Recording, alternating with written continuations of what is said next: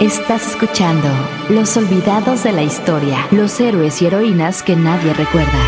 Escucha la temporada completa en Himalaya. Descarga la app. Himalaya. A México lo han hecho muchos nombres, pero solo algunos son recordados. Los demás son hombres y mujeres que se esconden de la memoria. Pero sus aventuras quedaron grabadas para siempre en la evolución de un país. Ellos son los olvidados de la historia, los héroes y heroínas que nadie recuerda. Guillén de Lampard, el hombre que enfrentó a la Inquisición en busca de la independencia.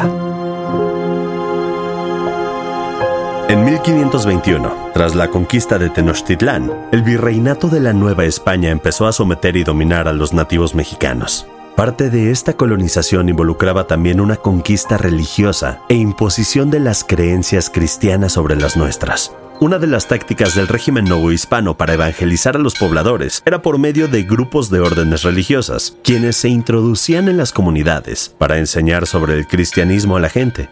Pero a la par de esta estrategia, también se encontraba la Santa Inquisición, quien era el símbolo supremo de control y dominación de la Iglesia Católica, el cual recurría al miedo y a la tortura para convertir a la gente en cristianos.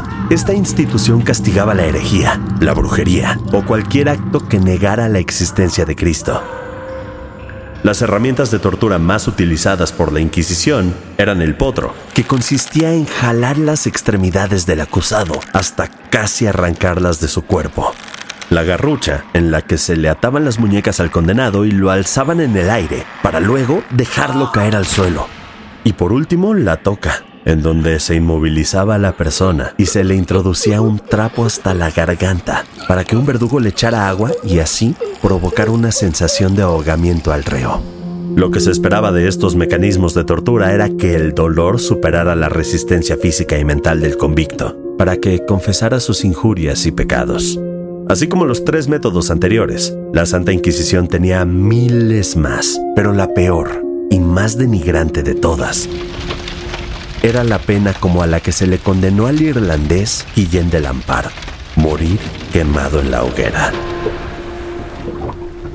William Lombardo llegó a la Nueva España el 24 de junio de 1640. Fue enviado encubierto bajo el nombre de Guillén de Lampard por parte del consejero del rey de España, el conde duque de Olivares. Este le había encargado a Lampard informarle sobre la realidad política y social que se estaba viviendo en esta nueva colonia.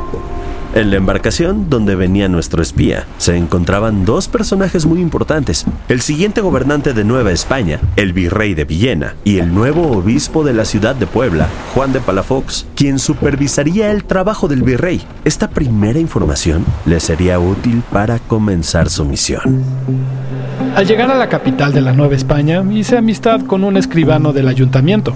Este me dio trabajo de maestro de latín para su hijo y me consiguió hospedaje en las casas de Cabildo, lo cual me permitía estar más cerca del Palacio Real. Necesitaba conocer más gente y hacer amistad con más personas para poder inmiscuirme más en la sociedad. Así que para lograr esto siempre estuve atento a brindarle ayuda a cualquier persona que me topara en el camino. Hace unos meses hubo un fuerte incendio en la casa de dos ancianos. No dudé en correr para salvarlos. Cuando logré sacarlos del lugar, los llevé con su hijo, el capitán Felipe Méndez. Gracias a eso comencé una gran amistad con él, quien me contaba las habladurías y rumores dentro del Palacio Real. Poco a poco me fui adentrando y mezclando entre la sociedad y pude ver cómo la administración de la Nueva España oprimía cada vez más al pueblo mexicano, arrebatándoles lo que tenían, procurándoles miedo y temor con estas nuevas formas de gobierno. Mientras tanto en Europa, Portugal se estaba separando de España. Este hecho repercutió en todas las nuevas colonias de América, especialmente en Nueva España. En ese entonces, el rey de Portugal era Juan IV, primo del virrey de Villena. Este parentesco inquietaba al fiel obispo Juan de Palafox, quien temía que el virrey fuera a conspirar en contra de la corona. Así que lo acusó de traidor directamente con la monarquía española.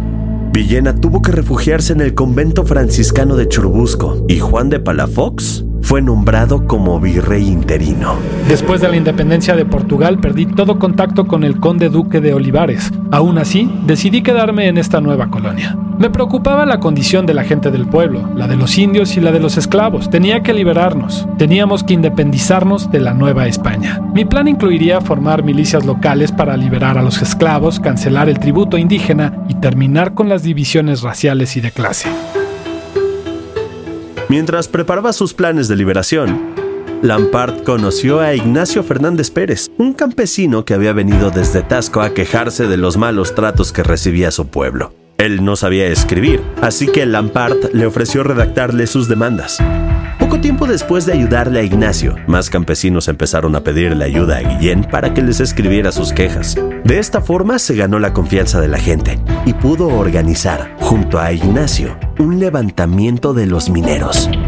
Lamentablemente, el plan de Lampard no pudo llevarse a cabo. El 26 de octubre de 1642, su amigo, el capitán Felipe Méndez, lo delató Méndez fue al tribunal de la Santa Inquisición para contarles las intenciones que tenía Lampard de rebelarse. Para que pudiera ser juzgado por esta institución, Méndez tuvo que añadir a sus declaraciones que Guillén también había visitado a un brujo para que le ayudara a ejecutar su plan. De esta forma lo podrían inculpar por herejía. Al día siguiente, capturaron y enviaron a prisión a Lampard fue torturado y amenazado para que confesara sus verdaderas intenciones, las cuales no tardaron en salir a la luz.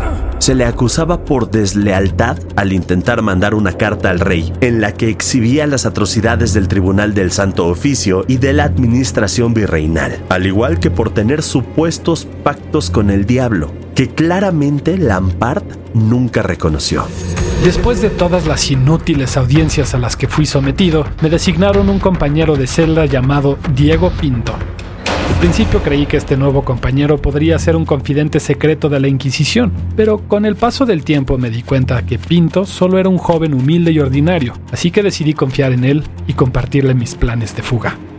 Pasados siete años en prisión, Diego Pinto y Lampard lograron escapar. Lo hicieron la noche del 25 de diciembre para que no hubiera tanta gente que los pudiera ver por las calles. Su plan era llegar hasta Veracruz porque ahí se encontraba un asentamiento de esclavos que estaba liderado por el hijo de Gaspar Yanga para unirse a ellos en la lucha. Luego de haber escapado fuimos a la casa del tío de Diego, Luis Garnica. Él era un sastre y nos podía ayudar a cambiarnos de ropa, al igual que darnos asilo por unos días mientras conseguíamos todo lo necesario para irnos a Veracruz. Los guardias del calabozo se dieron cuenta de la ausencia de los presos en la mañana del 26 de diciembre. Los buscaban por toda la ciudad y amenazaban con terribles consecuencias a la gente si no los entregaban. Cuando Luis Garnica se enteró de esto, por miedo a ser castigado, entregó a Lamparte a su sobrino de vuelta a la Santa Inquisición. Debido a su milagroso escape, se le empezó a acusar a Lamparte de brujería y tener pactos con el diablo. Esto claramente conllevó nuevos castigos como la disminución de comida e inesperadas palizas nocturnas de los guardias.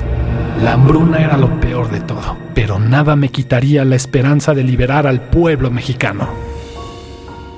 En 1654, Guillén de Lampart tuvo otra audiencia en la que le autorizaron tener papel y tinta para poder escribir sus arrepentimientos, pero él los usó para escribir los abusos y maltratos que estaba recibiendo dentro de prisión y así dejar evidencia de lo que realmente estaba pasando en la administración de la Nueva España.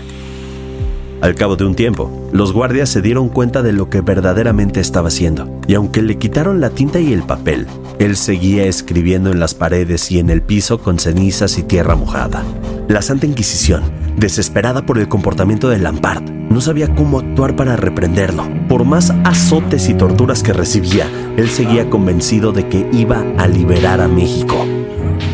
En octubre de 1659, Lampard tuvo su última audiencia con el fiscal, Andrés Abalsa, quien le hizo saber su sentencia. Se llevará al acusado al cadalso, donde llevará puestas las insignias de relajado y una mordaza en la boca, teniendo el cuello y la mano derecha asida con una argolla de hierro por haber escrito textos infamatorios.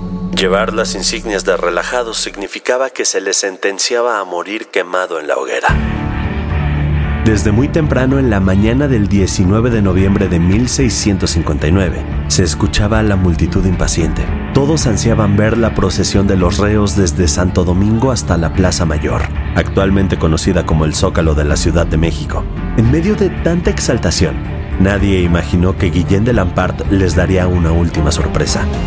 Ya subido en los andamios rodeados de leña, a unos minutos de prender fuego a la hoguera, Lampard se dejó caer bruscamente hacia el piso, provocando que la argolla de hierro alrededor del cuello lo estrangulara, quitándole la vida. La historia y la lucha de Guillén de Lampard por la independencia de la Nueva España en 1642 fue descrita y contada en el folleto Injusticias Históricas, olvido del primero que concibió e intentó la independencia de México, escrito por el licenciado Alberto Lombardo en 1901. Gracias a este texto, se le reconoce y se le considera a Guillén de Lampart como precursor de la independencia de México, y se le destinó una estatua dentro del Monumento a la Independencia, el cual da la apariencia de resguardar los restos de los otros héroes que ahí reposan. Este fue uno más de los personajes temerarios y audaces que contribuyeron a la formación de este país. Guillén de Lampart fue uno más de los olvidados de la historia, los héroes y heroínas que nadie recuerda. Escuchaste Los Olvidados de la Historia. Los héroes y heroínas que nadie recuerda. Una producción original de Himalaya. Escucha más episodios en la app. Descárgala gratis. Con la participación de Lucero Gama, Juan Manuel Oria y Leo Luna.